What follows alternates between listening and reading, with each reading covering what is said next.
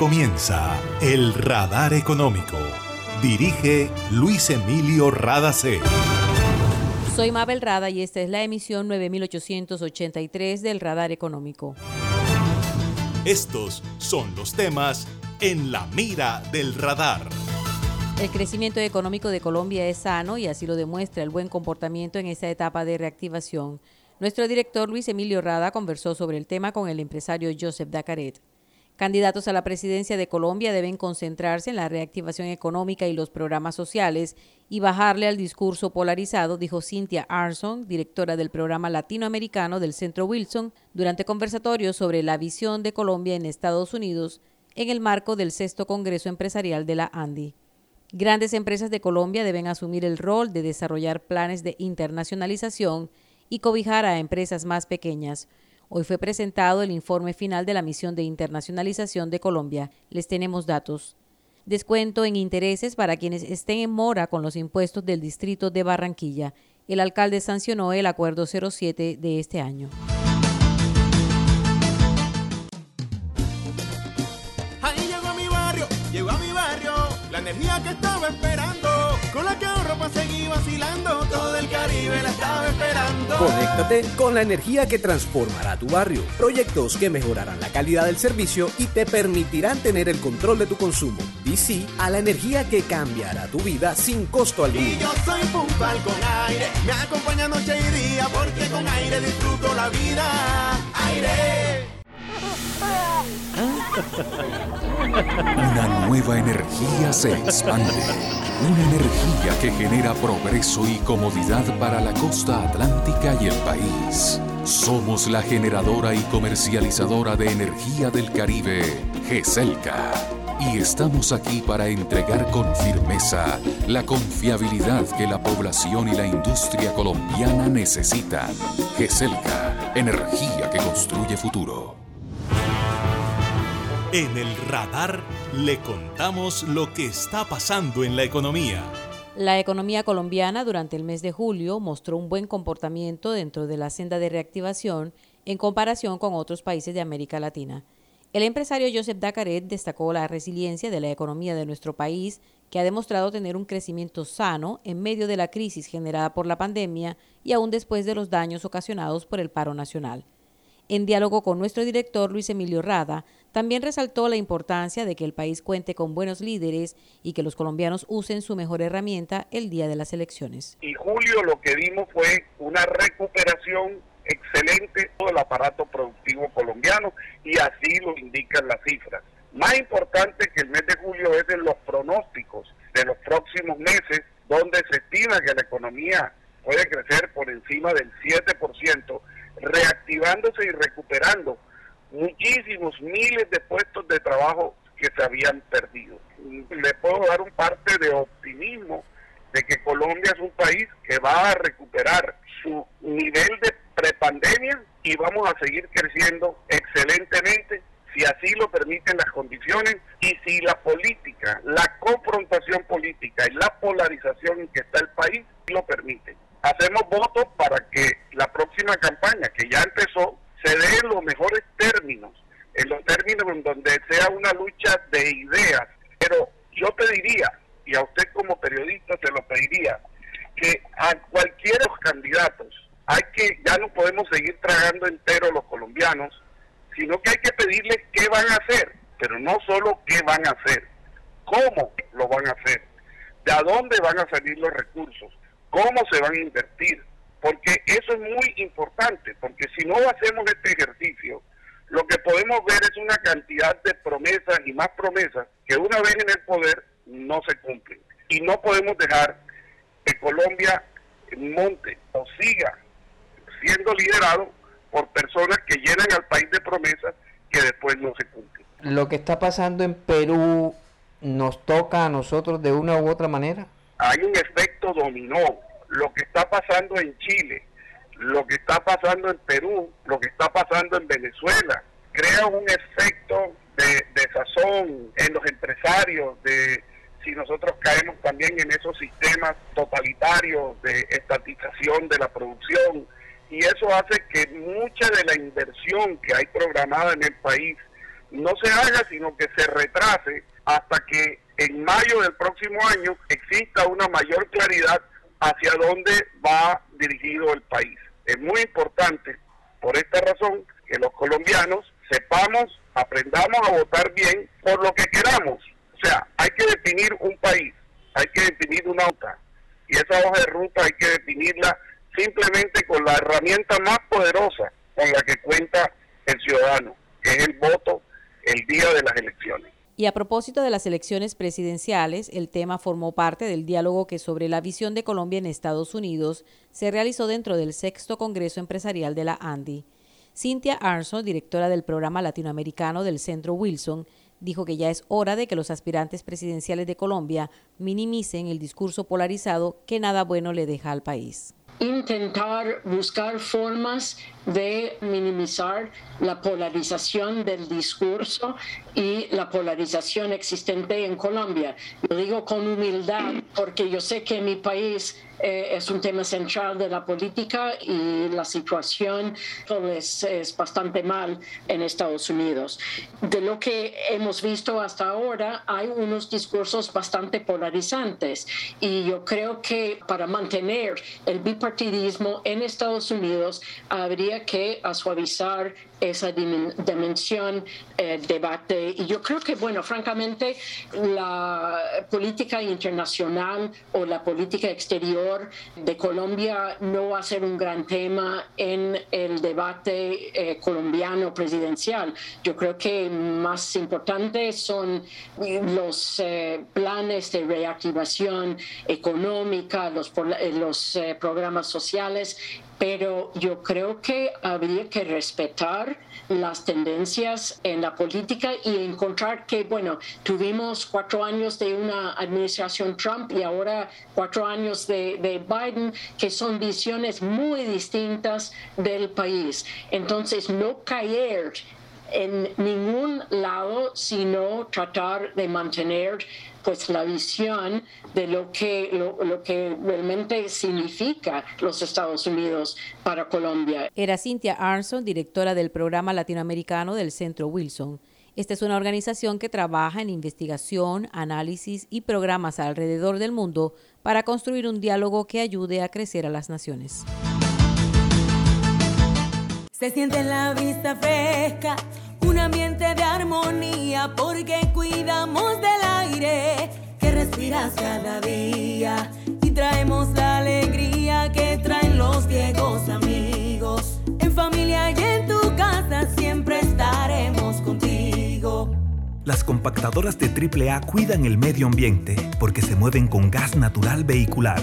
Donde estés, estamos cuidando el aire que respiras. Gases del Caribe y AAA. Vigilado Superservicios. Imagina la historia que estaríamos contando si en este aislamiento las centrales de generación de energía se hubieran detenido. ¿Qué sería de nosotros ante la oscuridad y la desconexión? ¿Has agradecido tener funcionando todo lo que necesitas para estar cómodo en tu casa? En GESELCA trabajamos sin parar para que Colombia no se apague y la energía que hace bien siga iluminando la esperanza de todo un país. Estamos contigo. GESELCA, energía que hace bien. En el radar le contamos lo que está pasando en la economía.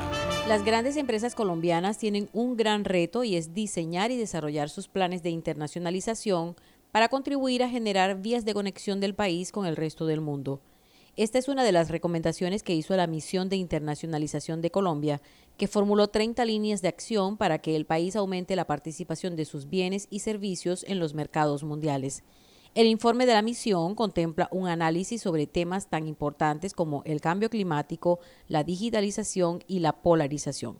El economista Ricardo Hausmann, quien fue uno de los investigadores al frente de la misión, se refirió al rol que deberán jugar las empresas nacionales. Colombia se va a internacionalizar porque las empresas colombianas se van a internacionalizar. E internacionalizar no significa necesariamente exportar. Puede ser importar de una fuente distinta, puede ser estar al tanto de los cambios tecnológicos, etcétera. Porque las más grandes tienen más capacidad de hacer cosas, de hacer cosas más ambiciosas, porque tienen un capital financiero, tienen un capital gerencial, tienen un capital organizacional, tienen un capital reputacional que les permite pensar en grande cosa que una startup no puede hacer de la misma manera. Y en particular, si tienen algunas brechas de conocimiento, porque hay algo que no saben, bueno, de pronto pueden comprarse una empresa que sí sabe. Y la adquisición de empresas ha sido una fuente muy importante de la diversificación en otros lados. Pero para eso hay que tener el músculo financiero para hacerlo. Entonces, a esas empresas también le estamos pidiendo desarrollen planes de internacionalización, pero planes de internacionalización, internacionalización que hagan dos cosas adicionales.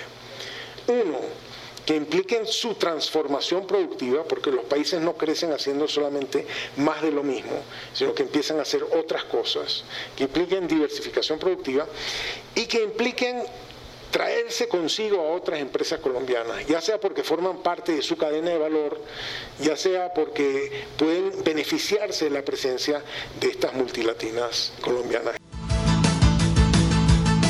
La vacunación, el cambio climático y el tema migratorio en América Latina siguen siendo una preocupación del gobierno de Estados Unidos. Hoy varios expertos invitados por la ANDI a su Congreso Empresarial analizaron la falta de liderazgo en la región para buscar soluciones consensuadas frente a estos temas y lo que podría hacer el gobierno estadounidense. Consideran que la administración de Joe Biden puede contribuir a buscar salidas y ya lo ha demostrado con la donación de vacunas. Dan Restrepo es miembro senior del Centro para el Progreso Americano y se refirió al esfuerzo que debe hacer el sector privado colombiano para fortalecer las relaciones binacionales en materia de inversión. Al tiempo aclaró que el gobierno de Biden no mostrará ninguna inclinación por algún candidato presidencial, porque esa es una decisión de los colombianos en las urnas. Hay un papel importantísimo para el, para el sector empresarial colombiano en la relación binacional entre nuestros dos países, de buscar las condiciones de atraer inversión tanto estadounidense a Colombia como colombiana a Estados Unidos. Esa conversación tiene que ser una conversación fluida y constante. Lo que no se debe buscar porque no se va a encontrar, por lo menos en, este, en esta ocasión, es buscar que el gobierno estadounidense opine sobre quién debe ser presidente de la República de Colombia. Que la única opinión que vale la pena en quién debe ser próximo presidente de Colombia es el voto colombiano. Y el gobierno estadounidense va a respetar, respetar eso 100%. Entonces sería una pérdida de tiempo, dinero y lo que sea buscar que este gobierno estadounidense opine sobre quién debe ser el próximo presidente de Colombia. Los Estados Unidos sí va a defender en Colombia y en cualquier otro sitio las normas básicas democráticas a las que todos los países latinoamericanos del hemisferio occidental en la Carta Interamericana Democrática se han escrito, pero eso no es opinar sobre quién debe ser el próximo presidente de la República o no. Eso es para los colombianos que lo digan en las urnas en el 2022 era Dan Restrepo, miembro senior del Centro para el Progreso Americano. Para acceder a los servicios de Gases del Caribe, realizar consultas o reportar escapes y emergencias, marca la línea gratuita 164 desde cualquier teléfono fijo o celular y recibe la mejor atención de nuestro personal calificado de manera oportuna y eficaz. Línea 164, disponible 24 horas los 365 días del año. También puedes marcar a la línea gratuita nacional 915 334 Tu línea amiga 164 de Gases del Caribe. Todo por tu bienestar. Vigilado Superintendencia de Servicios públicos.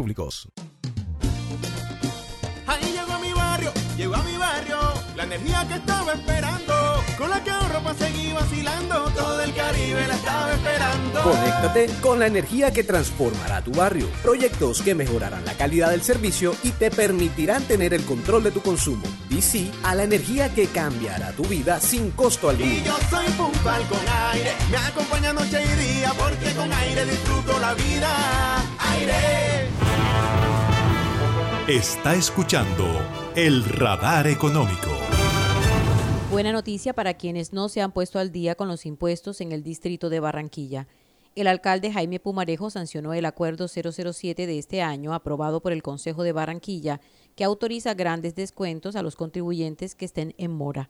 Los descuentos aplican para quienes deban vigencias anteriores de impuesto predial unificado, impuesto de industria y comercio, avisos y tableros, sobre tasa bomberil, contribución por valorización y tasas de derecho de tránsito.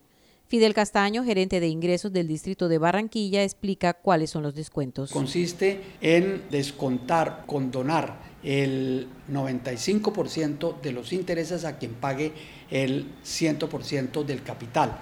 El 5% restante se puede diferir hasta en 12 cuotas de la voluntad del contribuyente. Pero si el contribuyente no tiene el 100% para pagar, eh, puede pagar el 80% y tiene un descuento del 80% de los intereses. Si tiene el 60% del capital, tiene un descuento del 60% de los intereses y si tiene el 40% no más del capital, puede pagar el 40% de los intereses, de tal manera que la capacidad que tenga el contribuyente la da la administración, sobre el resto hay un acuerdo de pago y sobre eso hay un importante descuento de intereses. Este beneficio aplica hasta el 15 de octubre de este año. Después de esa fecha, es decir, a partir del 16 de octubre y hasta el 31 de diciembre, el porcentaje de descuento es mucho menor. Si tiene dudas sobre los descuentos, debe consultar la página oficial de la Alcaldía de Barranquilla www.barranquilla.gov.co, pues incluso quienes ya tienen acuerdos de pago establecidos pueden beneficiarse. Del 25 al 27 de agosto, la Cámara de Comercio de Barranquilla realizará la sexta conciliatón nacional con el respaldo del Ministerio de Justicia. Se ofrecerán servicios gratuitos de conciliación sobre asuntos de naturaleza civil y comercial a ciudadanos de estratos 1, 2 y 3 y a pequeños empresarios de Barranquilla. Esta es una estrategia de promoción y pedagogía sobre los métodos de resolución de conflictos que impulsa el Ministerio de Justicia a través de la Dirección de Métodos Alternativos de Solución de Conflictos. Se busca mejorar el conocimiento y acceso de los colombianos a estos métodos y estimular de esa forma el arreglo en buenos términos de las controversias cotidianas. Los interesados en participar en el evento, que será virtual, deben registrarse en la página oficial de la Cámara de Comercio de Barranquilla antes del 11 de agosto. Y esto ha sido todo por hoy en el Radar Económico. Gracias por su sintonía.